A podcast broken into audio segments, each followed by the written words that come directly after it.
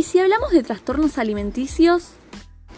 Hola, buenas tardes, me presento. Mi nombre es Lourdes y hoy vamos a estar hablando e informándonos un poco sobre los trastornos alimenticios, ya que me parece que es un tema demasiado importante para tratar porque es una enfermedad muy grave a la cual parece que no le dan mucha importancia. Varias personas la minimizan, le quitan importancia, le quitan validez y en varios casos dicen que es una conducta de rebeldía o para llamar la atención. Bueno, para empezar a centrarnos más en qué es esta enfermedad, me parece esencial explicar primero un poco sobre de qué se trata. Así que vamos a preguntarnos, ¿qué son los trastornos alimenticios? Los trastornos alimentarios son afecciones graves de salud mental. Implican problemas serios sobre cómo se piensa sobre la comida y la conducta alimenticia. Se puede comer mucho menos o mucho más de lo necesario. Estos trastornos son afecciones médicas, no son un estilo de vida. Afectan a la capacidad del cuerpo para obtener una nutrición adecuada. Esto puede provocar problemas en la salud como enfermedades cardíacas y renales o incluso la muerte. Sin embargo, hay tratamientos que pueden ayudar. Pero no hay un solo tipo de problemas alimenticios, así que vamos a centrarnos en cuáles son los distintos tipos. Los más comunes incluyen atracones de comida, es decir, comer sin control. Esto lleva a la obesidad. Bulimia nerviosa. Las personas con bulimia nerviosa también tienen periodos de atracones, pero luego se purgan provocándose vómitos o usando laxantes. También pueden hacer ejercicio en exceso o pueden ayunar. Las personas con bulimia nerviosa pueden tener un poco de peso, peso normal o sobrepeso.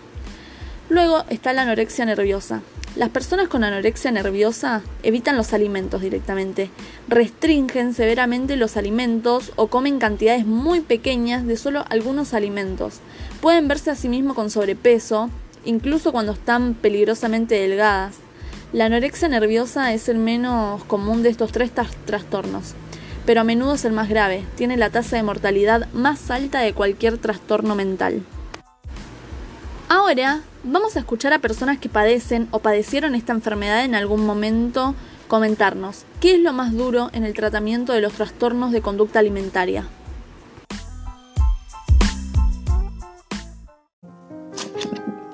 Hay muchas cosas duras. Eh, yo creo que, que lo más duro del tratamiento es perder la intimidad.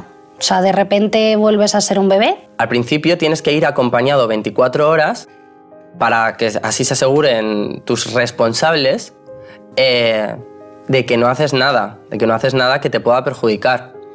Y el acompañamiento incluye el baño, la ducha, todo. No puedes estar sola en el baño, no puedes dormir sola, no puedes ir al colegio sola. A mí fue lo que más me costó estar todo, todo el día con mis padres o con mi hermano o con mis amigas, porque todo el mundo habla con tu terapeuta, todo el mundo sabe lo que tiene que hacer contigo. Todos tus amigos tienen que saber que tienes un trastorno de la conducta alimentaria y que te tienen que acompañar, que te tienen que elegir. Todo eh, te lo eligen. Te eligen lo que comes, te eligen cuánto comes y no puedes dejar nada. Si tú no quieres comer, hasta que tú no comas lo que tienes que comer, nadie se va a mover del comedor. Y más estando en un tratamiento con más compañeras, que todas estamos igual y estamos todas comiendo juntas y algunas están llorando y es muy complicado. Tenemos que comer cada tres horas. Eso nos da un total de cinco comidas al día. Estuve ingresada varias veces, mm, perdí el conocimiento por la calle, entonces ellos utilizan el método de la sonda nasogástrica, que bueno, es un tubo de plastiquito que entra por la nariz y llega al estómago, es por donde te meten la comida. Y ya ves que estás ganando peso, que los primeros días son horribles. Lloras un montón, lo pasas fatal. Llegar a pensar que yo quiero estar enferma para toda la vida porque no me quiero no quiero ver en lo que me voy a transformar después de, estar ingresada. Tienes una parte dentro de ti que te está diciendo, destruyete, destruyete, destruyete.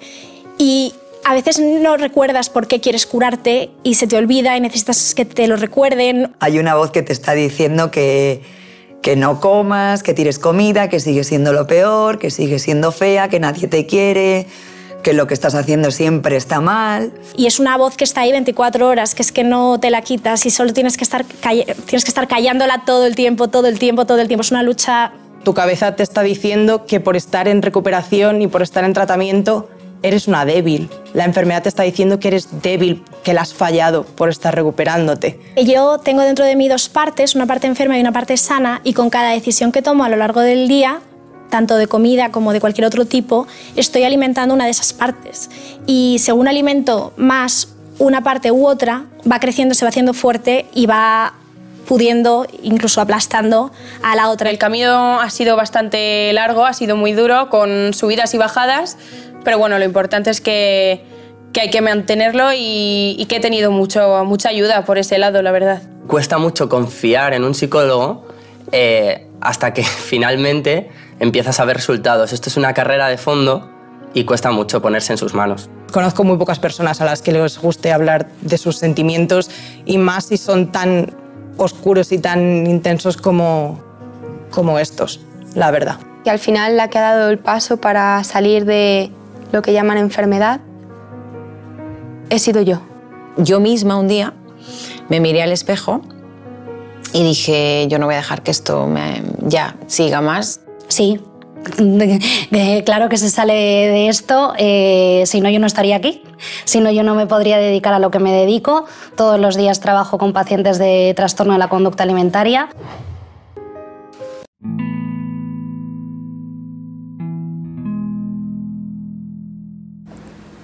Para cerrar, me parece muy importante decir y aclarar que la manera en cómo nos relacionamos a la hora de comer va mucho más allá de la comida.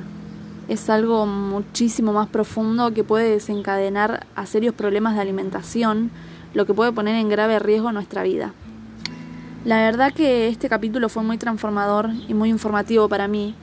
Me pareció muy importante y me gustó mucho escuchar opiniones, ver cómo la pasaron las personas que sufrieron esta, este trastorno, esta enfermedad, cómo, cómo fue su proceso, cómo lo llevó cada uno, porque obviamente hay distintas miradas, no todos van a tener el mismo enfoque sobre el tema, no todos la pasaron de igual manera. Así que espero que haya sido muy informativo para ustedes también. Nos vemos la próxima y muchísimas gracias por el espacio.